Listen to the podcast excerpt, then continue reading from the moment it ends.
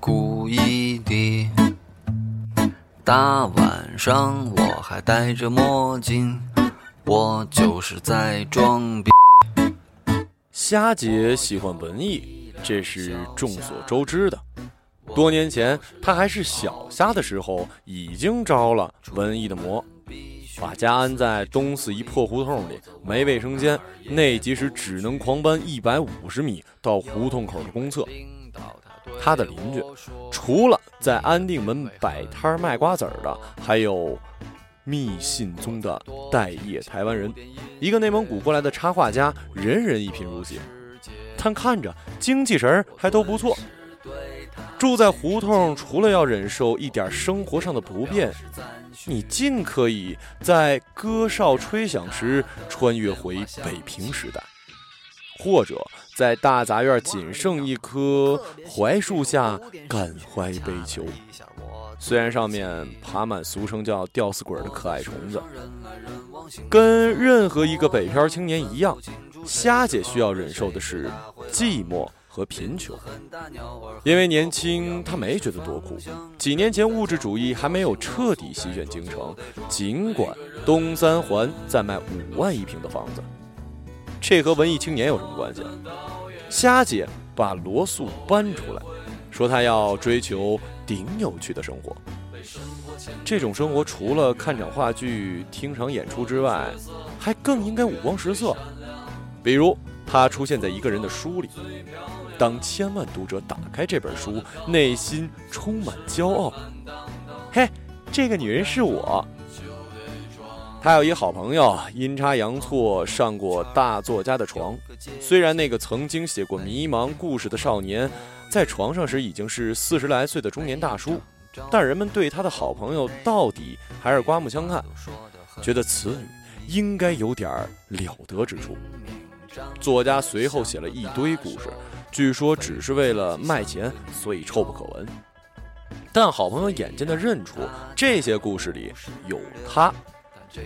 虾姐在那堆烂故事中找了半天，发现其中一口齿伶俐人物，的确有那么一丢丢好朋友的影子。这让虾姐着实嫉妒。她喜欢那个世界，那个文艺光芒万丈高的乌托邦。里面的人不管是穷还是烂，总有本事美化一切事物。你忍不住会觉得，跟这些人生活一定好极了。他们能帮你发现世界的另一面，就像小时候他出门钓龙虾、挖蚯蚓，在一块大石板下兴奋地发现了许多蠕动着的肥蚯蚓。没费多少功夫，他已经认识了一堆文艺人士：影评人、编剧、报纸编辑。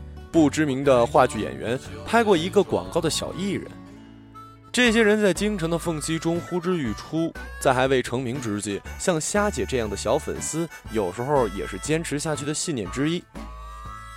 只是虾姐慢慢的发现，不管写影评的还是写乡村爱情式剧本的，只要是个男人，从事文艺行业。他想要的还是带上俩姑娘，然后在鬼街点一盘小龙虾，好像这样才能给自己营造出一种大侠的气氛。其实跟做地产、做销售的小哥没什么区别，这跟霞姐想的忒远。如果仅仅是上床，谁会喜欢这样整晚熬夜、满脑肥肠、身体虚弱的文艺战士呢？再说了，这些战士最多不过是文艺大军里的小虾米。没人出过畅销书，没人写过大热剧本，每个人都担忧着明天自己会不会出名，没准时运不济，立即被贬为凡人，变成灰头土脸的上班族。直到他终于认识了老张，老张是本名，笔名说出来会有一群人哇哇乱叫。原来是你，久仰久仰。老张流落在网络上的照片极少。有一天半夜，他用微博发了一条消息，想找人在东四吃烤翅。那一年微博刚兴起，没有今天这么火热。虾姐看到老张的消息，第一个回复：“我来啊！”然后他就在北京最好的秋夜，微微凉的风里，低调打扮一番，步行去找老张吃饭。那一年的虾姐年轻的像树上刚摘下来的苹果，出现时清新的让人眼前一亮。她在昏黄的胡同口看到了老张，一个看上去穷酸落魄的消瘦的中年男人，穿着松垮的运动套装，抬头看他时，满是结实的抬头纹。夏姐还是激动，觉得自己见到真实的名人了。老张忒有名了，每发一篇博客，底下都有几百个留言，说他真是太棒，太有意思了。夏姐决定诚实点，对着来人打招呼：“你好。”我是你的粉丝，老张笑了，呵呵，什么粉丝不粉丝，叫我老张吧。那天来宵夜的除了虾姐，还有老张的朋友，两个跟虾姐一样的女粉丝，俩老男人叫了半打啤酒，小姑娘们互相的略微有些敌意，又因为怕生结成了联盟。一个说他最喜欢老张前年出的博客集。一个说老张新写的小说实在是棒极了，两个人像两匹不同方向的马，坚持己见，直到老张开始滔滔不绝地讲自己的文学事业，女人们才安静了下来。虾姐有点吃惊，她像刚到贾府的林妹妹，摸不清这帮人都是什么路数，一开始只能沉默和察言观色。酒喝到第二打，话题变成了。城里文人们的八卦，例如谁谁的女朋友给他戴了顶大绿帽，某某和老婆各有所好，俩人在一起不过是掩人耳目。夏姐觉得自己今儿没白来，老张嘴里的八卦肯定全是真的，因为他在现场，他就是圈里人嘛。吃完宵夜，女人们坚持去小酒吧听现场。夏姐说她得回家了，明天还要上班。老张忽然说。呃，我送送你，你家住哪儿啊？他当真护着虾姐走时，虾姐觉得自己后脑勺全是那俩女人愤怒的眼神。俩人在秋风里散步了二十分钟，老张在一拐角处拉住他的手，虾姐心叫：太快了吧！但是没撒手，因为老张忒有名，他觉得自己颇有容颜。送到门口，虾姐才甩开手。说道：“嗯，我到了。”老张忽然说：“嗯，看过《欲望号街车》吗？里面有一句台词：‘我总是依赖陌生人的好意。’”第二天，虾姐对正在吃煎饼果子的内蒙古插画家说：“哎，我昨天跟老张吃饭了。”插画家咦了一声，一嘴的香菜鸡蛋味喷出来。我听说那人是个老流氓。没几天，老张单独请虾姐吃了顿饭，吃到最后，老张说：“去我家吗？我家在美术馆附近的居民楼，一套两居室的旧宅，有上千本书，还有四只猫，分别叫做蒙恬、莫泊桑、托尔斯泰、奥威尔。嗯，他们全是我的心灵导师。心灵导师们呢，对虾姐爱答不理。”每一只都懒散地趴在沙发上，幸亏老张热情，没说几句话就把嘴按到了虾姐脸上。虾姐身体下落时，浑身有种眩晕感。她觉得这事儿怎么就这样发生了呢？书店里签名售书都得排个几十分钟的队，老张用了十分钟就结束了和他的水乳交融。第一次，配合不太好。老张说着。虾姐有点尴尬，不知道是不是该走炮友的程序，起来穿衣服走人。可是这样未免显得太贱。幸亏老张拉了他一把，他们一起躺在床上，床单散发出一股猫尿味儿，让虾姐替老张有些尴尬。换了他，绝不会拿这种床单招呼女人。只是老张一点都不在乎，他再也没有见过老张的女粉丝。老张也没带他去参加过任何一场聚会，他们总是在私下会面。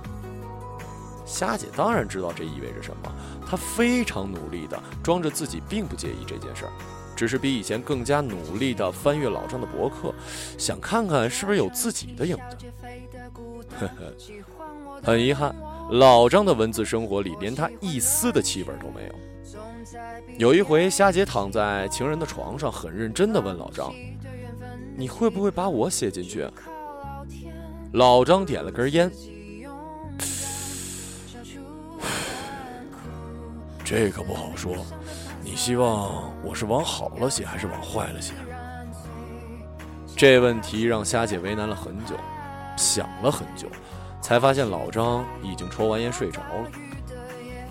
虾姐们的朋友都知道她和老张是炮友，女人都很八卦。哎，老张在床上怎么样啊？虾姐想了想，很勤奋。众人哄堂大笑，然后有人对虾姐说：“，听说老张睡了不少女的。”虾姐有点眉飞色舞，说她早发现了，不止一次在猫毛里发现混杂着的长发。老张忽然有一天就从虾姐的手机上消失了，没短信，不接电话，但微博仍然在更新，不像有什么变故的样子。他朋友安慰他：“没事儿，过不了多久他肯定会来找你的。男人跟炮友玩消失，就是想让对方知道我们不是正经关系，我不需要给你个交代。”虾姐觉得吧，老张忒没劲了，他以为他们至少是朋友，用不着防着这事儿。难道他还能拿着刀上门逼问老张？喂，我们睡了这么久，该确定一下关系。果真，老张一个月后打来电话，说前段时间挺忙，今晚你有空吗？要不要来我家？虾姐想回一个去你丫的吧，斟酌了几秒，还是回了一句：真不巧，今晚有事儿。大半年后，老张终于出了本新书。